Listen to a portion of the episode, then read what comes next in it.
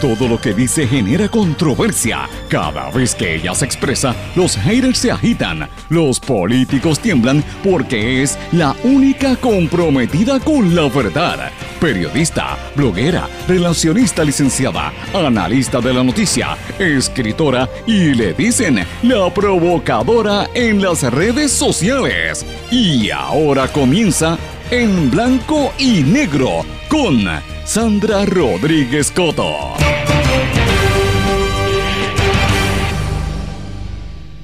El calor se siente porque la gente está cada día más violenta contra ellos mismos, contra el gobierno y desde los medios de comunicación.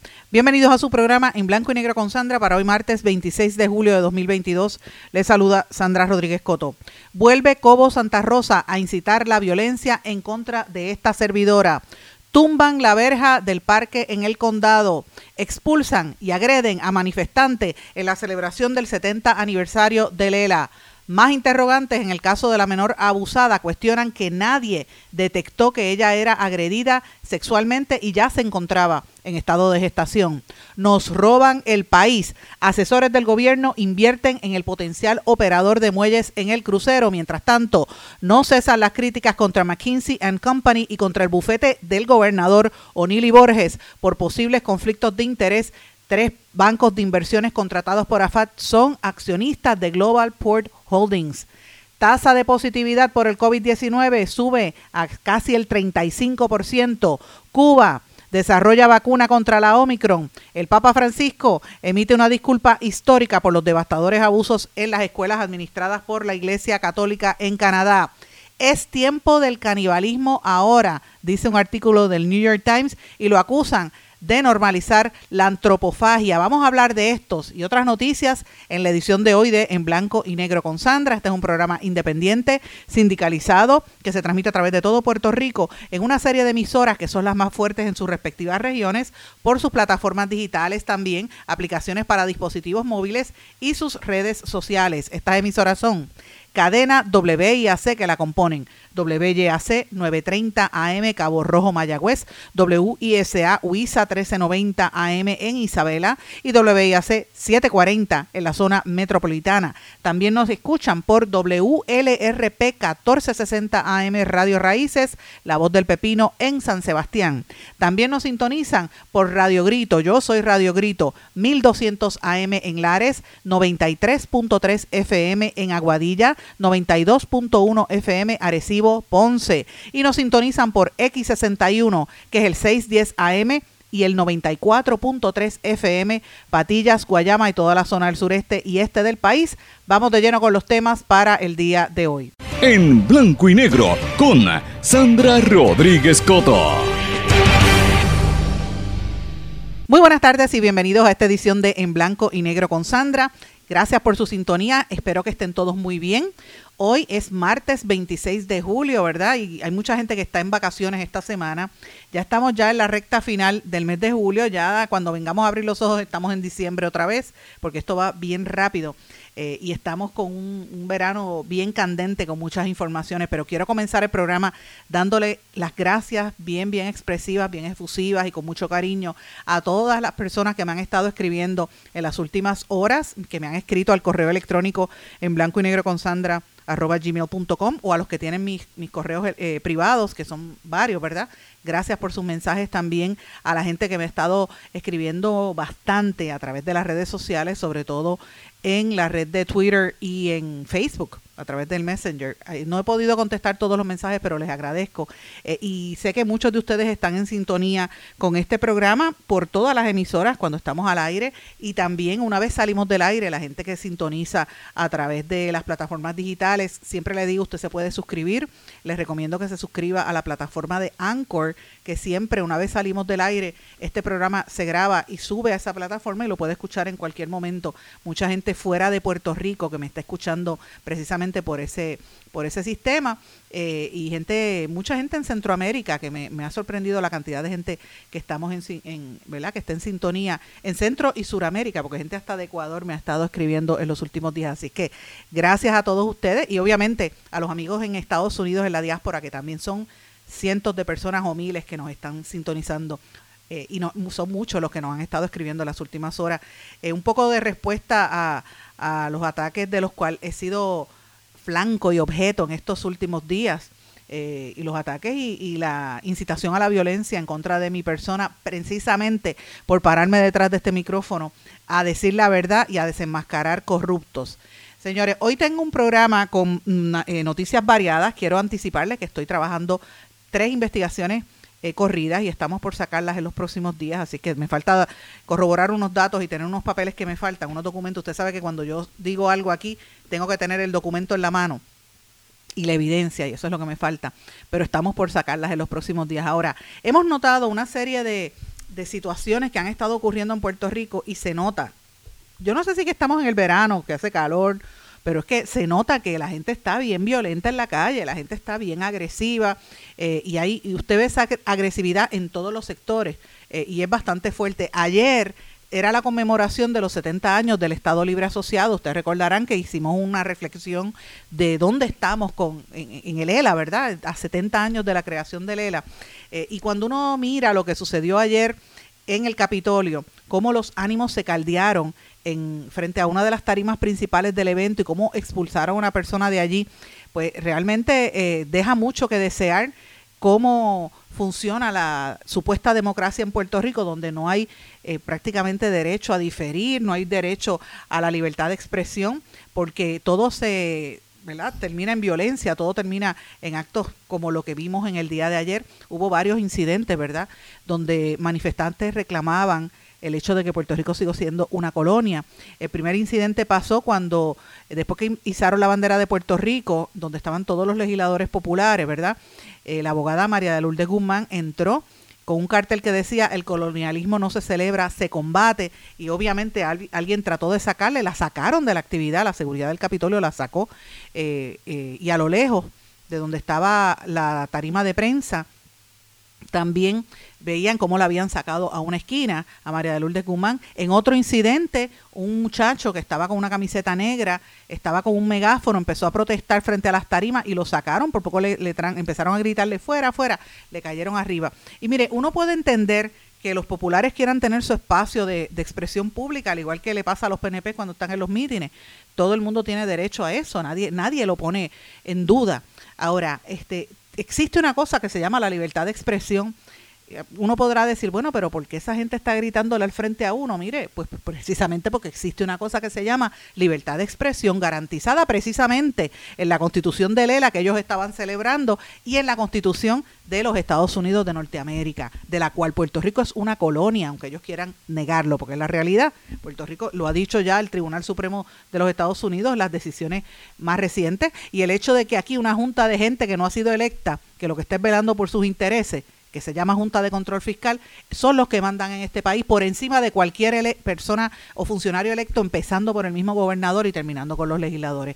Eso lo tienen que admitir los populares, pero evidentemente lo que están tratando es de levantar una imagen que está por el suelo con una falta absoluta de liderato que hay en esa colectividad y que demuestra, ¿verdad?, lo anquilosado que están las estructuras políticas, porque señores, cuando hablamos de un partido político eh, antiguo y medieval, por decirlo así, como es el Partido Popular, el antiguo, porque está viejo ya y está anquilosado en el tiempo, un partido que no acaba de, definirse en, en posturas políticas, no está tan lejos de la realidad de los otros dos partidos principales, porque el PNP está en las mismas, lo que pasa es que ellos hacen ruido y se unen cuando eh, o por lo menos proyectan una unidad, aunque sea falsa, eh, y cuando se trata del estatus, proyectan esa unidad aunque se maten por dentro y se saquen los ojos, pero también es una estructura que a la hora de la verdad no le ha servido a la estadidad, porque no ha acercado a la estadidad a Puerto Rico, eh, todo lo contrario. Y fíjese las acciones de los Estados Unidos, a pesar de que hay un proyecto ahora de estatus, ese proyecto todo el mundo sabe que no va para ningún lado. Y por otro lado, mira el Partido Independentista, que también es una institución antigua, casi antigua y medieval, como digo yo, no es medieval obviamente, pero es antigua, como el Partido Popular, son viejos, partidos viejos. Eh, y mira las situaciones que hay en el Partido Independentista, que había eh, logrado un, un, éxito en, en, las últimas elecciones con una votación grandísima de casi un 15%, un poco más de 15% del electorado que votó por el por el candidato a la gobernación y que la legisladora que más votos sacó fue María de Lourdes eh, Santiago, la del PIB. eh, no María Lourdes Guzmán, la, de, la que protestó ayer era María Lourdes Guzmán, la licenciada. En, este caso me refería a, María Lourdes Santiago, que fue la que la senadora, si no me equivoco, que más votos sacó, eh, eh, y obviamente para el PIB. Pero es una estructura que está también ha sido señalada por el manejo de los casos de, de, ¿verdad? de hostigamiento sexual y de acoso laboral como se le imputa en ese proceso y ha dejado mucho que desear en ese proceso de manejo. Así que si usted se fija, todos los partidos están en las mismas condiciones de, de, problemas y es la realidad. Pero en el acto de ayer, que era un acto donde los populares querían lucirse, querían tener un, un, acto importante, eh, el estar estas personas protestando pues le terminaba de dañar el, el problema que tenían. Entonces lo interesante es que cómo, cómo, eh, ¿verdad? cómo se coarta la libertad de expresión eh, y yo quiero que ustedes recuerden un poquito de historia, porque el Partido Popular también se cimentó sobre las bases de, limitar la libertad de expresión en nuestro país y de perseguir a los opositores políticos, pero la historia no se puede olvidar. Yo no estoy diciendo que todos los populares sean malas personas, fíjense que no es eso. Yo estoy diciendo es que vaya a la historia. Aquí se impuso una ley de mordaza bajo el mismo Partido Popular. Aquí se persiguió a las voces disidentes como el mismo independentismo. No podían hacerlo con los estadistas y en aquel caso con, con don Luis Aferré cuando finalmente se, se desvinculó del, Partido Republicano y montó el, ¿verdad? Este, el, Partido Nuevo Progresista. No lo hacían porque don Luis Ferrer era millonario y tenía acceso al capital y tenía acceso al poder político y económico pero si hubiese sido un poquito más radical le pasaba fácilmente lo mismo que le pasó a Pedro Albizu Campo, que lo, que, lo metieron preso y lo, ya todo el mundo sabe lo que pasó. Eh, y fue bajo la época del Partido Popular, que era otro contexto histórico, por supuesto que lo era, que habían unas condiciones históricas distintas con los Estados Unidos, también lo era, y que había que necesidad del gobierno de los Estados Unidos de tener unos agentes aquí, también pero no se puede tapar el cielo con la mano. Así que cuando hablamos de democracia, pues usted tiene que pensar un poquito de verdad cómo es que se ejerce ese proceso democrático. Eh, y ayer cuando yo veía estos actos de la Constitución, eh, de Puerto Rico y cómo fue que sacaron a esta gente que protestaba, pues uno se pone a pensar en eso. También uno tiene que pensar en quiénes son las voces que están ahora de portavoces y a, quién quieren ubicar. Al nieto de Hernández Colón ahora es el que quieren, ah, ¿verdad?, ubicar como un ¿verdad? como la nueva voz o una de las nuevas voces dentro del Partido Popular porque están desesperadamente en la búsqueda de algún líder que tenga algo de credibilidad porque ya ninguno de verdad de los que están ahí en el poder no tienen. Piense ver qué persona podría ser candidato a la gobernación y mira, no hay ninguno. Cuando uno mira para atrás uno dice de la, que se salvó David Bernier porque David Bernier es una persona decente, muy seria, que lo dejaron espetado con una deuda que tuvo que fajarse eh, pagándola y lo dejaron solo, David Bernier pudo haber sido un gran gobernador de nuestro país, no hubiese sido el corrupto innombrable este que sacaron Ricardo Rosello. Y digo así corrupto e innombrable porque una persona que permitió muertes en el huracán María es una persona corrupta. Y eso fue lo que pasó y la historia está ahí, es el único gobernante en nuestra historia que tuvo que renunciar precisamente por su, ignorancia y su incompetencia eh, y corrupción. Pero cuando uno pone eso en contexto, uno dice, bueno, el último gran líder que pudo haber tenido el Partido Popular Democrático se llamaba David Bernier y lo dejaron solo. Un hombre de mucha capacidad. Eh, y, un hombre que francamente todo el mundo quiere, porque fíjese que después que David Bernier se, salió de la política, está por ahí eh, generando dinero y con una esposa que es una fajona, como es Alexandra Fuentes. Eh, y han echado hacia adelante eh, su proyecto de vida. Así es que uno tiene que pensar que a veces en, estas instituciones la salvación es individual. Pero le pregunto a usted, ¿usted ve algún futuro para el Partido Popular? Eh, a, la luz de lo que trascendió ayer en, esa, en ese evento del 70 aniversario del Estado Libre Asociado, de, la Constitución. Le pregunto a usted que me está escuchando, ¿escuchó o siente que se educó con, la, con respecto a lo que representa la, Constitución de Puerto Rico. Le pregunto a usted que me está escuchando, ¿siente que los legisladores, que José Luis Dalmao, que, que Teatito Hernández y todos los demás, educan al país, al igual que los alcaldes populares, sobre lo que es el Partido Popular y lo que es el Estado Libre Asociado? Esas son preguntas que yo las estoy planteando a ustedes aquí al aire. ¿Cómo usted se siente al respecto de eso? ¿Verdad que no? Esas son las cosas que tiene que contestar el Partido Popular Democrático, que francamente demuestra el nivel de decadencia. Pero fíjense que yo les digo que había violencia ayer allí porque la gente estaba protestando y lo sacaron violentamente, ¿verdad? Pero también hubo violencia en otros aspectos de nuestra cotidianidad. Ayer hubo un bombazo, como le llaman, y, no es un bombazo que tiraron una bomba, yo lo había anticipado aquí, fue una manifestación artística tocando música bomba, que es una música autóctona de nuestro país, eh, que se apoderó del parquecito del condado y allí la gente empezó a, a, bailar y a tocar los tambores, donde se unieron las comunidades de Calle Loíza, del barrio Machuchal y del condado en una manifestación musical en contra de los desplazamientos y lo hicieron frente al parquecito del condado tan pronto terminó el bombazo, que la gente empezó a irse, hubo un grupo de gente que empezó a arrancar la verja, que eso estaba por arrancarse hace varios días. Fíjense que yo hace como, como dos semanas estuve por allí cerca, venía de San Juan, y pasé por allí para ver cómo estaba esa área, eh, y andaba con unas familiares, y vi una mujer como alando la verja. Yo dije, ya mismo esto lo tumban. Pues mire, eso pasó ayer después del bombazo que tumbaron la verja. Eh, y es interesante porque ya la gente no, no se deja, ya la gente está cansada ellos eh, dice el, el lema del, del, bombazo de ayer era si Puerto Rico se va a convertir en un hotel pues entonces deja de ser lo que es. Ese es el problema que crea el desplazamiento y el hashtag era no te dejes Puerto Rico no te dejes. Ese era el tema en defensa del parque Borinquen pero también estuvieron hablando en contra de, de, lo que están hablando aquí, por ejemplo, hablaba de, de, de, lo que nosotros dijimos la semana pasada cuando presentamos el estudio de Airbnb. Ustedes recordarán que estuvimos en la rueda de prensa y presentamos ese estudio de, la, de esta compañía que a través de Internet alquila propiedades, ¿verdad? Pues fíjense que en el barrio Machuchal, que es el cuadrante que queda entre la calle Loíza y la Valdoriotti, no hay un sitio donde la gente pueda vivir, porque todo se ha convertido en alquileres a corto plazo tipo Airbnb, y eso cambió la idiosincrasia de la comunidad, porque de ser un barrio comunitario, de ser una comunidad local, se ha convertido en un gran hotel. Y entonces eso es lo que está pasando ahora mismo y va a suceder en el edificio Bayola, donde van a desplazar a los eh, residentes para hacerlo nuevo prácticamente allí. La renta era 650 dólares y de un mes para otro subió a 1.300 y los están sacando en su mayoría personas viejitas de esa edad. Así que esto está bastante fuerte. La campaña no, hashtag no te dejes, que empezó como un manifiesto contra el desplazamiento y la gentrificación, eh, ahora está también una defensa política, ¿verdad?, que están llevando a ellos y dice que la van a extender hacia áreas donde hay puertorriqueños en Nueva York, en Orlando y en Miami y que tiene como representantes a las organizaciones comunitarias, ecológicas, estudiantiles y sindicales. Fíjense cómo le digo, cómo, cómo uno ve la expresión, la gente está harta y dice, ya me cansé, no puedo más, este no vamos a vamos a tumbar esta verja porque nos están violentando nuestro espacio, nos están violentando nuestra vida. Yo no abogo porque se hagan estas cosas, oiga, que consta, que conste. Yo creo que los procesos deben hacerse de manera legal.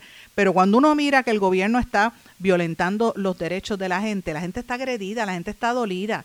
Señores, y en Puerto Rico hay un síndrome, yo no soy psicóloga, pero ayer estaba conversando con una psicóloga eh, social comunitaria, mi amiga Catherine Angueira, y conversaba con ella y ella me decía eso, me decía, mira, que hay un síndrome que la gente no se, no se trabajó el dolor que se vivió y la desesperanza, por ejemplo, después del huracán María, que estuvieron meses y meses y meses buscando ayuda, que no llegaba, que después aparecieron los vagones llenos de, comida y, y, cómo se repartían el dinero de Unidos por Puerto Rico, ¿verdad? Ustedes recordarán. Después de eso, los terremotos. Y después de los terremotos, la pandemia. O sea, esto ha sido golpe tras golpe y la gente está cansada. Y entonces tú ves esa violencia de momento en tu comunidad que te pone un, un, alquiler y un Airbnb, tú te quedas como el jamón del sándwich. Pues mira, la gente revienta de alguna manera u otra y se molesta con el gobierno. De hecho, parte de esa, de esa molestia que algunas personas lo manifiestan en violencia, usted lo ve con las agresiones a las mujeres, las agresiones a los niños y a los viejos, pero también uno ve violencia institucional hacia el pueblo. Miren, ayer el Partido Popular y los legisladores en la Cámara de Representantes honraron al expresidente cameral José Ronaldo Ronnie Jarabo. Le pusieron una, una tarja allí a su, en su honor, en la terraza, en una, se inauguró una terraza en el nombre de Ronnie Jarabo, que había sido speaker de la Cámara, expresidente de la Cámara, ¿verdad? Eh, y él hizo un mensaje donde hablaba de evitar el canibalismo político. Pero usted que me está escuchando, y usted si es mujer sobre todo, no puede olvidar que una figura como Ronnie Jarabo es una figura que tiene también un trasfondo violento ¿Cómo es posible que premien a una persona que agredió a una mujer? Ustedes recordarán aquel caso con Elizabeth Sayas. Pero es lo mismo, en este país premian a los corruptos. Mira, los corruptos del chat están en todos los medios de comunicación, la gente que se burló de los muertos, que se burló de las mujeres, que, que manipuló, que distribuyó las ayudas del huracán María para ellos mismos, los tienen ahora como héroes. ¿Qué pasó? A corruptos como Jorge de Castro Font, convicto, ex convicto, lo tenían en la televisión, igual que un asesino confeso como Alejo Maldonado. Eh, de eso es que está hablando. La gente se harta, la gente, la gente dice, espérate, ya está bueno de tanto abuso. Entonces, ¿cómo manifiestan el coraje en la gente? En la violencia que se vive en la calle, que nos están arropando. Pero señores, mire esto, porque es que, es que tengo que poner el cuadro para que usted entienda cómo está la cosa. ¿Cómo no va a haber violencia en nuestro país si nos lo están robando en nuestra cara? Hoy el periódico El Nuevo Día publica una historia que para mí es crítica como asesores del gobernador Pierluisi, incluyendo el bufete de donde el cual él era socio, Onili Borges, están invirtiendo en el que va a comprar como operador o que se va a quedar como operador de los muelles de crucero que ustedes saben que los van a privatizar. O sea, es como decir, voy a privatizar la luz y Luma, pues déjame comprar acciones en Luma, porque yo tengo información privilegiada y me voy a hacer rico con los chavos del gobierno. Ahora mismo, las críticas contra McKinsey Company y contra Onili Borges por los conflictos de interés, tres bancos de inversiones contratados por AFAP son accionistas de Global Port Holdings. O sea, ¿de qué estamos hablando? ¿Quién está recibiendo la, mordida detrás de todo esto? Y entonces cuando uno lo señala, por uno señalarlo aquí en blanco y negro con Sandra, pues entonces yo soy la mala y tengo que estar eh, siendo objeto de, de campañas de descrédito por un falfullero hombre que se viste de mujer porque no admite sus problemas de identidad de género como Cobo Santa Rosa. Mire esto, dígame si eso no incita a la violencia a uno, cualquiera. En cualquier parte del mundo estuviese, estuviese reventado como traque porque es que es un país donde constantemente son agresiones y agresiones y agresiones. Mire esta situación que publica hoy el Nuevo Día. Los invito a que lo lean, es una muy buen, muy buen artículo. El pasado 6 y 7 de junio, la administración de Pedro Pierluisi le dijo al mercado mundial de inversionistas en una cumbre que hizo aquí en Puerto Rico, Puerto Rico Now, que este territorio había superado todos los problemas fiscales y que estaba listo para venderse y desplegar miles de millones de dólares que ha recibido del gobierno federal que los tuvieron aguantados bajo el huracán Irma y María y que ahora lo iban a usar para reconstruir y le daba la, la bienvenida, abría los brazos a todo aquel que quisiera invertir en Puerto Rico. El gobernador y sus seguidores también han estado en España recientemente y yo creo que aquí hay unos eh, espacios, unos, unos vacíos de información que no han trascendido sobre qué estuvo haciendo y qué hacía en España también. Pero en este caso, el gobernador Pierluisi dijo en conferencia de prensa con el, con el director ejecutivo de Puerto, Joel Pisa, que también tiene mucho que contestar, que como parte de estos cambios en la infraestructura vienen cambios y vienen ventas de en alianzas público-privadas de los muelles en Puerto Rico. Entonces, la, eh, conjunto a la Administración de Transporte Marítimo eh, Federal, quieren llegarse 50 millones de pesos para arreglar las infraestructuras y entonces poder venderlas eh, para que tengan, ¿verdad? nuevos cruceros y para que la, situación lo venden de esa manera, lo proyectan de esa manera, que va a ser para el de la mejora del país y de la oferta, como está sucediendo en otras partes del mundo. No hay problema con que el gobierno quiera establecer este tipo de negocio. El problema es la manera en que lo hace y el silencio y los, lo que escoge decir y lo que escoge callar. Entonces, ¿cómo es posible que el bufete donde trabajó Pierluisi, O'Neill y Borges se cuestione porque mientras es el bufete de la Junta de Supervisión Fiscal, también es el bufete que asesora a las firmas que compraron la cartera de préstamos del Banco de Desarrollo Económico en chavitos de cada peso. O sea, en vez de vendérsela a peso, se la vendían a, chavo, porque es así, a centavos de dólar, en un confuso proceso que todavía no se dilucida en los tribunales. Y es esa misma firma de abogados que también tiene juntas y tiene intereses en la adquisición de estos muelles en San Juan. Entonces uno se tiene que preguntar, ¿para qué entonces vino aquí la Junta de Control Fiscal y para qué vienen sus asesores, abogados, bufetes de abogados como el de Onili Borges?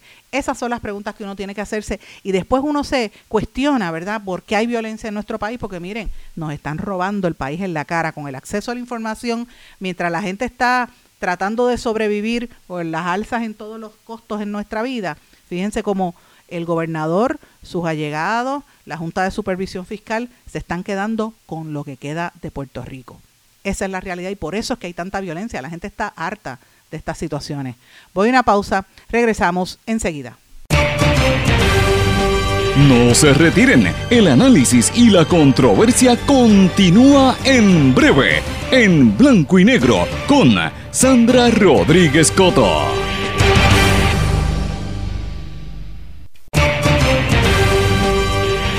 Y ya regresamos con el programa de la verdad, en blanco y negro, con Sandra Rodríguez Coto.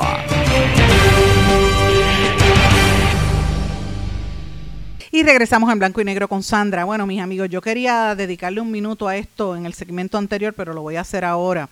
Porque yo hablaba en el segmento anterior de la violencia, ¿verdad? Y de cómo la gente está reaccionando a tantos años de violencia institucional, de lo que pasó en el huracán, de aguantar las ayudas, de la corrupción, la gente está harta. Y uno ve el problema de salud mental del encierro de la pandemia y de lo que provocó también todas estas crisis que hemos estado viviendo desde el huracán María y los terremotos para acá, que esto tiene a mucha gente enferma, es la realidad.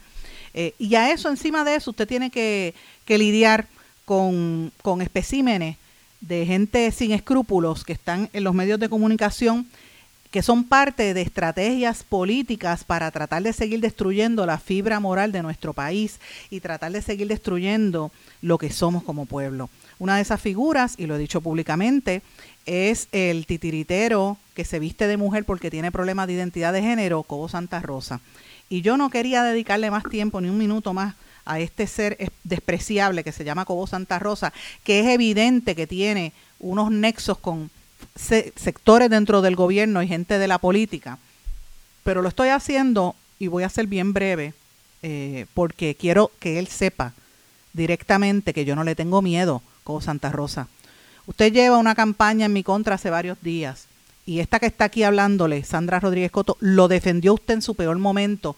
¿Por qué? Porque yo defiendo el derecho a la libertad de expresión a pesar de de ser lo que más uno deteste, que es lo que usted representa, que es un asco como persona y es un asco de programa lo que usted tiene. Pero yo defiendo y entiendo que los programas de televisión tienen su derecho a la libertad de expresión y cuando usted fue objeto de un, de un boicot públicamente, yo dije que estaba en contra porque, y me reafirmo, estoy en contra de los boicots, creo en la libertad de expresión porque desde siempre lo aprendí. Digo esta anécdota para la gente que tiene dudas. He, defendido la libertad de expresión toda mi vida. Fundé el Centro para la Libertad de Prensa en la Universidad de Puerto Rico, que después con los años lo eliminaron. Eh, los mismos periodistas no lo siguieron, pero era un centro con el objetivo junto al entonces presidente de la universidad, perdón, no, no de Puerto Rico, sino la Universidad del Sagrado Corazón, el entonces presidente José Jaime Rivera, que era un centro que lo que planteaba era enseñar sobre la importancia de la libertad de prensa y la libertad de expresión. Eh, y, yo esto lo aprendí bien joven porque siendo joven en la universidad tomé un seminario en mi primer año eh, o segundo año de, de periodismo donde conocí a Larry Flint, un pornógrafo que fue a dar una charla junto con el ex asesor del expresidente Ronald Reagan. Y, yo decía, como un hombre que uno deteste tanto, eh, una cosa tan asquerosa como ser la pornografía, eh, se defiende y en esos momentos, para el ochenta y pico, él, estaba, él, acababa de ganarse un pleito en el Tribunal Supremo de los Estados Unidos eh, sobre la libertad de expresión. Así que la Constitución garantiza la libertad de expresar lo que más uno deteste porque de eso es que se trata, de lo contrario viviríamos en una dictadura. El problema en Puerto Rico, y por eso fue que yo defendí como Santa Rosa en ese principio, ¿verdad? Y en que yo creo que existe la libertad de expresión. El problema es que la libertad de expresión eh, tiene unos límites. Uno no puede incitar a la violencia y uno no puede incitar a las agresiones como está haciendo este señor hacia mi persona, que está consistentemente incitando a que me agredan, que puso la dirección de mi casa y está exponiendo a mí y a mi hija a la violencia eh, y otras cosas que ha estado haciendo y yo no me voy a quedar dada. Usted se está equivocando conmigo. Eh, en el día de ayer este, este gusano de persona que se llama Cobo Santa Rosa no solamente me insultó a mí, sino que también eh, lanzó una serie de epítetos innombrables hacia el compañero periodista Oscar Serrano. Esto es eh, imperdonable porque se trata de un periodista a quien distingo, a quien conozco hace muchos años, eh, que ha sido eh, muy solidario con esta servidora y que no merece bajo ningún concepto que una figura tan bajuna como es Cobo Santa Rosa esté haciendo esas expresiones de él. Yo le quiero agradecer a todos los compañeros, a los compañeros de la prensa que han, se han atrevido, ¿verdad?, de manera individual a hacer sus expresiones eh, en defensa de esto. Pero yo les quiero decir a todos ustedes que yo no me voy a quedar callada, que esto estamos esperando, ¿verdad?, un proceso. esto no se va a quedar así porque estamos hablando una, de una figura que nos eh, ha estado insultando públicamente, que nos ha estado dejando y que nos ha estado eh, amenazando y provocando que se, que se atente contra nuestra vida al hacer lo que él hizo en su programa de televisión. Porque ya no es un ataque insultándome. No, no, no es eso. No, no es ni los insultos. Es cómo promueve que me agredan y que, nos, y que nuestra seguridad esté en jaque aprovecho también este momento de nuevo para darle las gracias. Son tanta gente, Omaya Sosa, Pedro Reina, la misma actriz Johanna Rosalí, Proyecto Matria, quiero darle las gracias por las expresiones que hicieron eh, y otras personas que han estado haciendo expresiones en los últimos días, que si menciono uno voy a dejar los otros, pero quiero eh, señalar y singularizar aquí específicamente a Harold Jesum, eh, que hace la caricatura de Pepito por las expresiones que hizo, ¿verdad? La caricatura que lanzó en el día de hoy, respaldando eh, respaldándome y respaldando el trabajo que hacemos aquí. Cobo Santa Rosa y los sectores que él está representando dentro de la política, sepan que, reitero, no tengo miedo, no me importa que sigan diciendo mentiras y yo voy para adelante. Usted no me, va a, no me va a callar a mí. Eso es lo que usted se cree, que se me va, me, va, me va a silenciar la voz.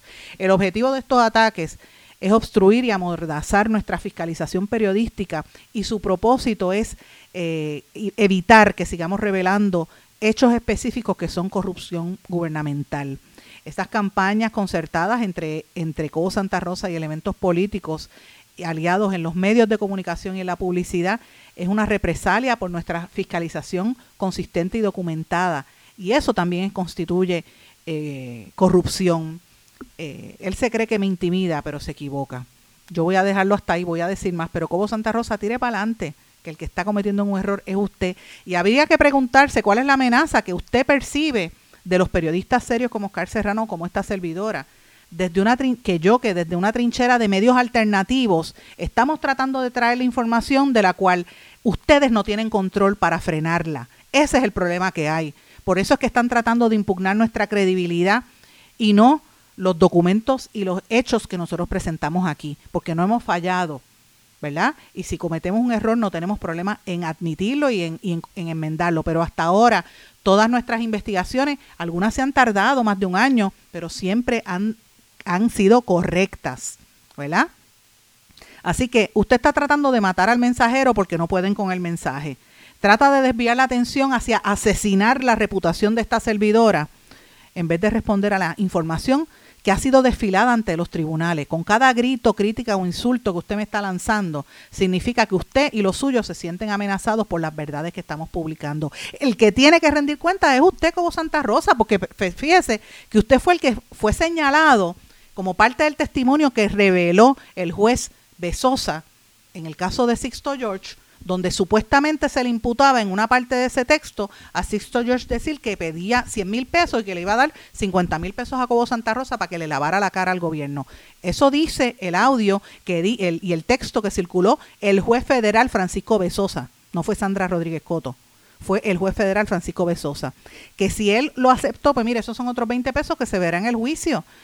Que si eso fue el texto completo de lo que dijo eh, este señor eh, Sixto George, pues eso se verá en el juicio. Pero Sixto George está hoy en día en su casa porque eh, violentó una orden eh, que había dado el juez. Y eso tendrá que ver. Y así que Cobo Santa Rosa es el que tiene que contestar. Y es el que tiene que, contestar también por qué fue citado a comparecer en el caso contra Rafi Pina, que es un caso, para que la gente recuerde, que han querido presentar a Rafi Pina como si fuera el, el héroe de la llanura.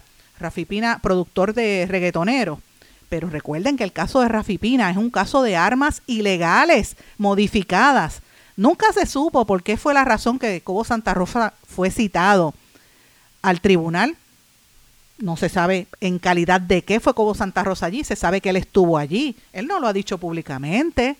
Lo que sí se sabe es que Rafi Pina tenía armas, que fue encarcelado y que al día de hoy le siguen denegando, fue trasladado de prisión de Puerto Rico a Estados Unidos y hoy le siguen denegando, de hecho ayer salió otra orden denegándole otra vez la petición de excarcelarlo pendiente al juicio. ¿Por qué? ¿Por qué no lo excarcelan? ¿Cuál es el riesgo que hay con Rafi Pina? Esa es la pregunta que tiene que contestar Cobo Santa Rosa. Y lo que tenemos que recordar es que el caso de Rafi Pina se le imputa tener unas armas modificadas en su casa, señor y señora que usted me está escuchando, esas armas modificadas son las que utilizan diariamente aquí en Puerto Rico los maleantes en los asesinatos que estamos viendo en nuestro país, que, se, que surge de las informaciones que revela la policía, el FBI y las autoridades. Eso es lo que tiene que responder Cobo Santa Rosa. ¿Por qué lo citaron? ¿Por qué lo citaron en ese caso de Rafi Pina? Conteste usted. ¿Por qué lo citaron en el caso de Sixto George? Conteste usted, pero no pretenda que yo le tengo miedo. Le he dedicado más tiempo del que el que usted merece, porque usted es un gusano como Santa Rosa. Porque es menos que un gusano, porque un gusano es un animal de Dios. Usted es peor, lo peor de la calaña que existe en este país. Sepa que no tengo miedo ni usted ni los que están detrás de usted prepárese porque yo no me voy a quedar callada. Y si se cree que con eso me va a amedrentar, bendito sea Dios, espere. Ay, Dios mío, le he dedicado más tiempo a una basura como Cobo Santa Rosa, que no era lo que yo quería hacer, así que me disculpan, pero bueno, es que me monté en tribuna. Quiero mencionar, antes de irnos a la pausa, un caso que me tiene a mí bien consternada, que para mí esto, estos, estas son las cosas que de verdad son importantes, que debemos estar fiscalizando los que me sintonizan a mí y todo usted que me esté escuchando. Miren, y, estamos en récord, porque usted puede ir a los récords históricos de este programa denunciando el problema que hay en el Departamento de la Familia de nuestro país. Que ustedes recordarán que aquí hasta aquí presentamos el caso de, de el doctor eh, eh, Machado, Richard Machado, ustedes recordarán del maltrato a los viejitos y hemos hablado consistentemente del maltrato a las mujeres, del maltrato a los menores de edad. El caso de esta niña de 13 años que es ah, con que tiene autismo. O sea, eso a mí me toca personalmente, porque ustedes saben que tengo una niña, mi niña no es autista, pero me, vi, me vivo en el mundo de niños y de jóvenes con diversidad funcional. O sea, yo sé lo que es eso, porque lo vivo en mi casa todo el tiempo. Esa niña en el extremo severo de autismo fue violada y embarazada por un padrastro de 49 años. Ayer arrestaron a la mamá y le preguntan, ¿usted lo perdona? Mire, es que también uno dice, Dios mío, pero ¿qué preguntas son estas? ¿Qué pasó con el Departamento de la Familia que no vio las señales de eso? ¿Qué pasó con el Departamento de la Familia que no funciona? Ah, pero tienen chavo para votar en el proyecto de liderazgo transformacional con irregularidades que revelamos en este programa. Esa serie, ustedes recuerden que lo dijimos aquí. Para eso hay dinero en el Departamento de la Familia, esa secretaria que no existe. ¿Qué es lo que está pasando, señores, con nuestra niñez? ¿Cómo estos casos no se vieron? Esas son las preguntas que tenemos que hacernos. Por eso es que da coraje. ¿Qué sucedió con esta niña por tantos años que nadie se dio cuenta? Una niña embarazada por su padrastro. de verdad. Y se nota que es un entorno de, de problemas, que la mamá también tiene problemas. ¿Dónde? ¿Por qué no se trabajó a tiempo? ¿Por qué no se vio si esa niña iba o no a la escuela? ¿Dónde estaban los trabajadores sociales? Aquí hasta que no, meten, no empiecen a radicar cargos contra los funcionarios que no hacen su trabajo, esto no va a parar. Y por eso es que la gente le da coraje, porque estamos viviendo en un momento de absoluta decadencia. No hay dinero para atender a estos casos, pero sí hay dinero para llenarle los bolsillos a Onili Borges y a los, a los amigos del gobernador eh, con los contratos de gobierno. Por eso es que la gente tiene coraje, señores. Voy a una pausa, regresamos enseguida. No se retiren, el análisis y la controversia continúa en breve, en blanco y negro, con Sandra Rodríguez Coto. En mi pueblo se chinchorrea bien duro. Aquí me cubre mi plan médico y en tu pueblo también. En mi pueblo es donde tenemos las mejores vistas. Aquí cubre mi plan médico y en el tuyo también. En mi pueblo se goza de verdad. Aquí me cubre mi plan y en tu pueblo también. Plan de salud Menonita en todo Puerto Rico. El plan médico que te cubre con una extensa red de médicos, especialistas y laboratorios. Además, te cubre en el hospital de tu preferencia en cualquier lugar de Puerto Rico. Plan de salud Menonita.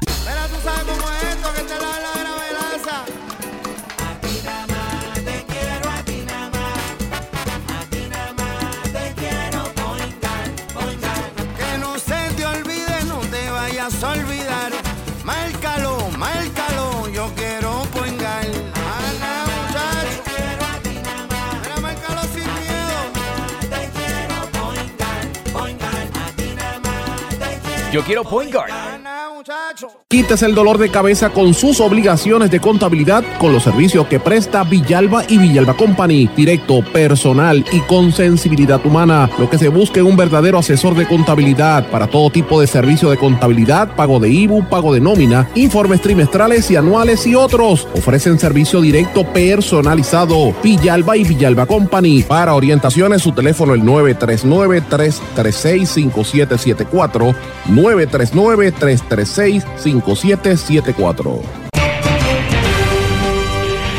Y ya regresamos con el programa de la verdad en blanco y negro con Sandra Rodríguez Coto.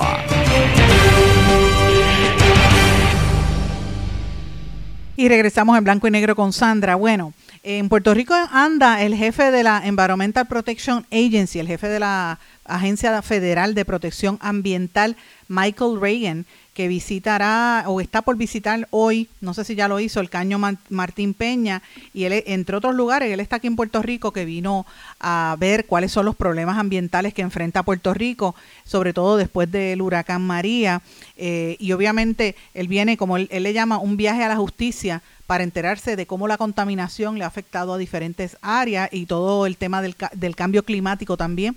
Eh, la primera visita va a ser al Caño Martín Peña, después van a ir, eh, que es parte del estuario de San Juan, eh, y van a ir a otras regiones en Puerto Rico, creo que también van a estar en Caguas, si no me equivoco.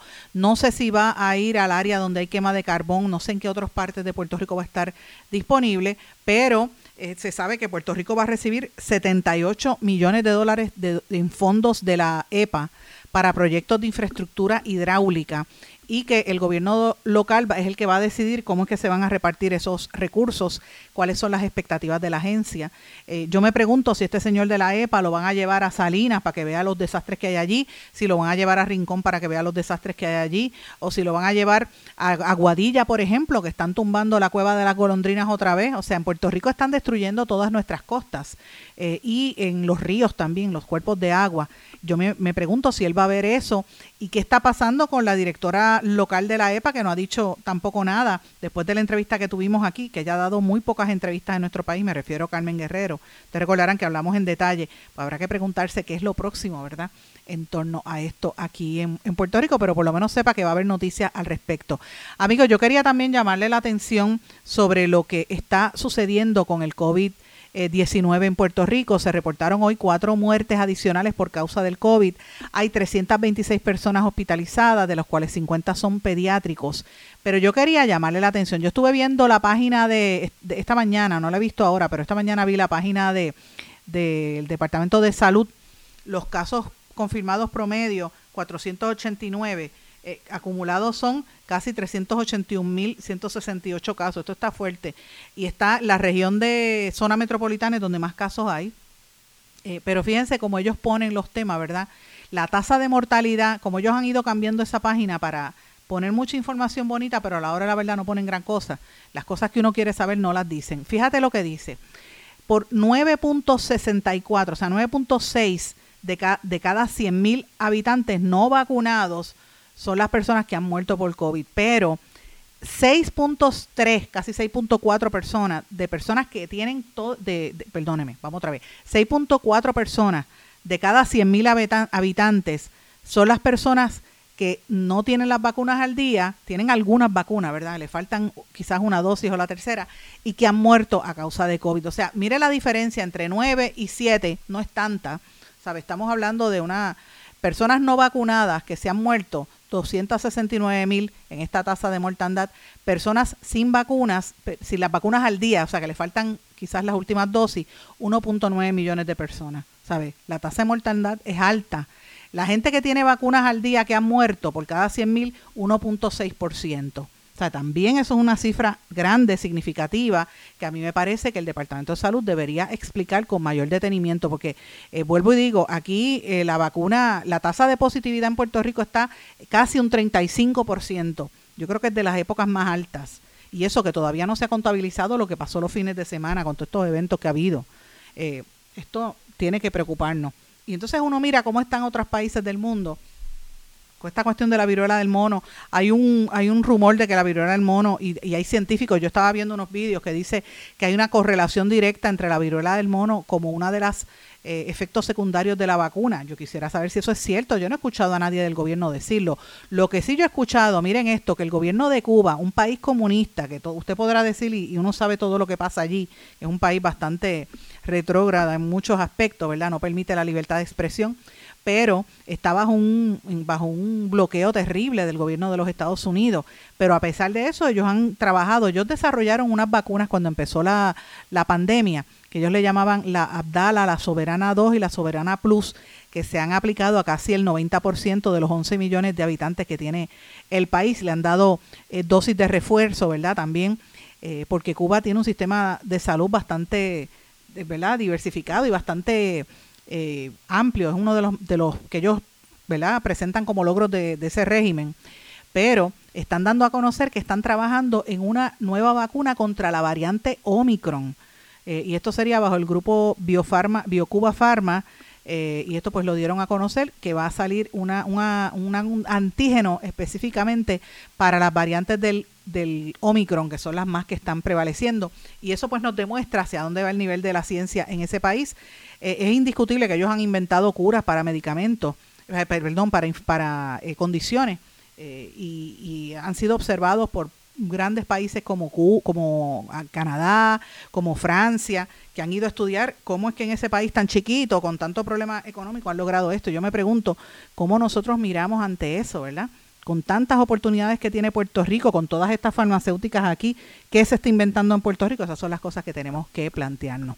Y hablando de cosas así de fuera de Puerto Rico, y, acabo de mencionar Canadá, eh, lo había dicho ayer, pero lo reitero, el Papa Francisco está en Canadá en un viaje, ¿verdad?, del pontífice.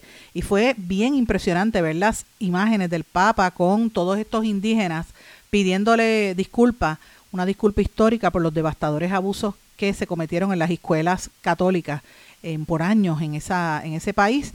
Y él hizo esta disculpa formal ante lo que catalogó como eh, efectos catastróficos los abusos cometidos en las escuelas residenciales indígenas durante casi un siglo.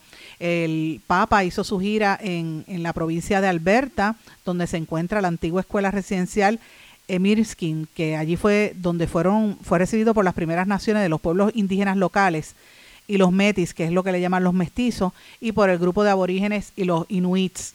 Los inuits es una, hay, muchos en Canadá y en los estados del norte de los Estados Unidos, del centro norte, también hay unos cuantos por allí, que son pueblos indígenas.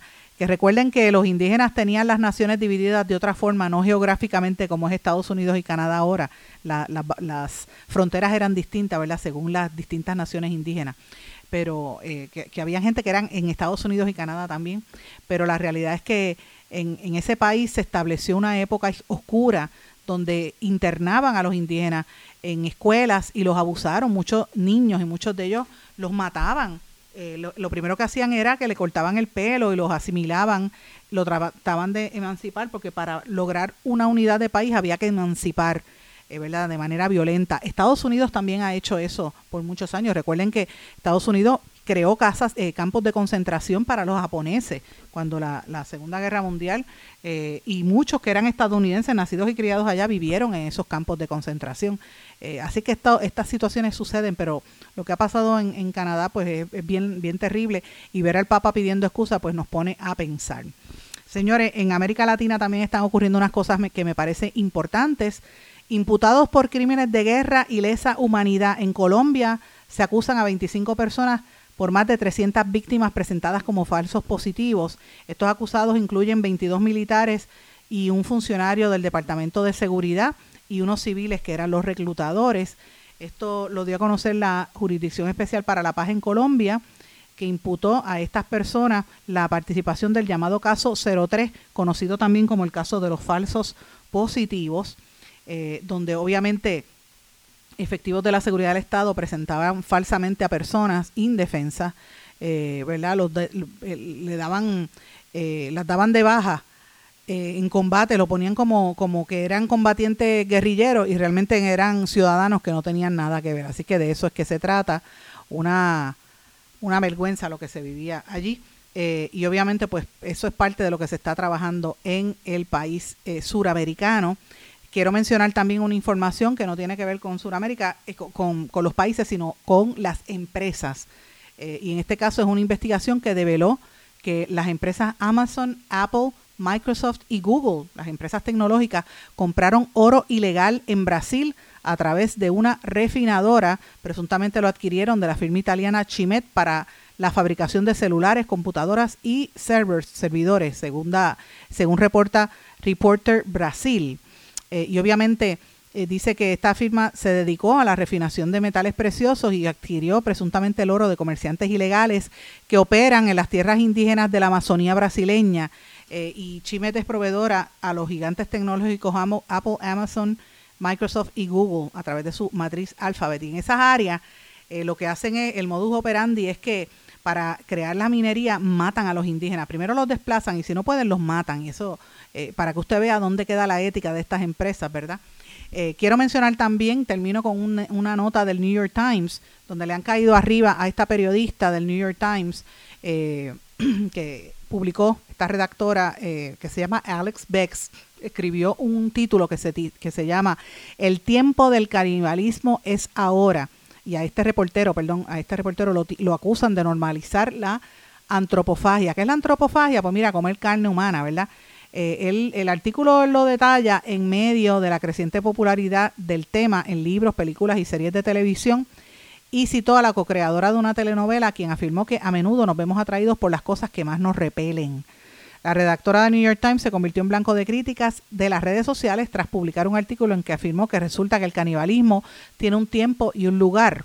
Gusto por el canibalismo, ese es el título en, pregunta, publicado la semana pasada, y citó temas de varios libros recientes y telenovelas eh, y como Certain Hunger, que es entre otras de las que ha salido recientemente, Summers del 2020, la serie de televisión Yellow Jackets del 21, la película Fresh del 2022 y el libro La Bona de 2022. La autora citó a la co-creadora de Yellow Jackets, Ashley Leal, quien afirma que a menudo nos vemos atraídos por las cosas que más nos repelen. Entonces yo, yo le pregunto a ustedes que me están escuchando, ¿por qué estos temas son, los traen de moda, verdad? Y dice, siento que, lo impensable se ha convertido en pensable. El canibalismo está en gran medida en esa categoría de lo impensable. Y entonces la gente le dice, deja de normalizar el, eh, ¿verdad? el tema del canibalismo. Yo me pregunto si esto es una nueva tendencia o si es como están haciendo con algunos, ¿verdad? Como hablan de, los, de las parejas fluidas que, que tienen, o de la poligamia, que algunos le llaman el poliamor, si es eso también es una estrategia para promover ese tipo de cosas. O como han hecho con otros aspectos también, eh, hay, hay, personas que han escrito artículos promoviendo eh, relaciones sexuales con menores de edad. Y usted sabe que eso es, primero que es ilegal, es, un, es una atrocidad, pero hay personas que lo están promoviendo. Entonces uno tendría que preguntarse si lo que hizo esta reportera es en su libertad de expresión y de prensa, reseñando una tendencia que ella ve, o si es que hay unos intereses ahí detrás de promover algo. Esa, esa pregunta yo solo la dejo a usted, los invito a que busquen esa historia en el New York Times para que usted llegue a sus propias conclusiones. Mis amigos, con esto me despido, no tengo tiempo para más, me despido por hoy, gracias por su sintonía, nos volvemos a encontrar aquí en otra edición más de En Blanco y Negro con Sandra, será hasta mañana. ¿Se quedó con ganas de más? Busque a Sandra Rodríguez Coto en las redes sociales o acceda a en blanco y negro.blogspot.com porque a la hora de decir la verdad solo hay una persona en la cual se puede confiar. Sandra Rodríguez Coto en blanco y negro.